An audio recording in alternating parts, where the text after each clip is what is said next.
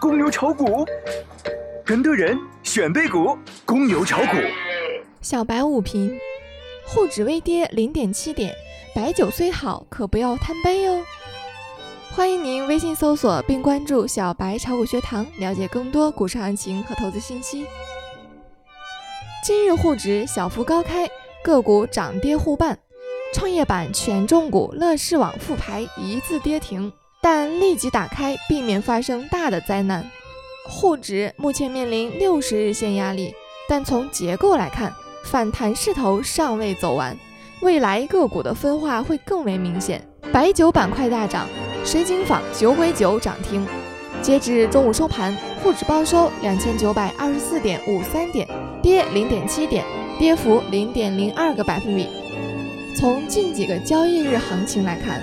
周二市场放量大涨后，股指连续两日呈现高位盘整态势，成交量逐渐下滑。盘面上主线热点一直在轮动，热点持续性仍然偏差，反映出市场观望氛围仍然较重，追涨意愿不足。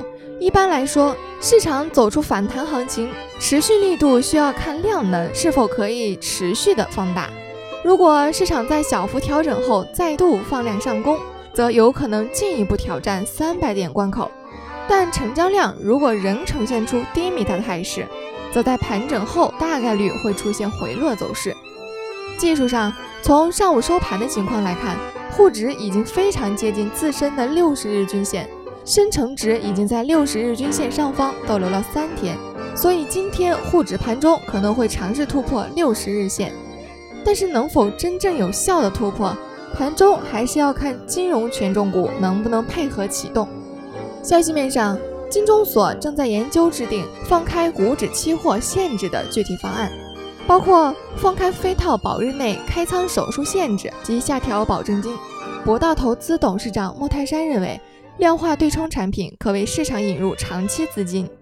如果能够恢复股指期货的交易，光是现有的产品复活就能带来两三千亿活水。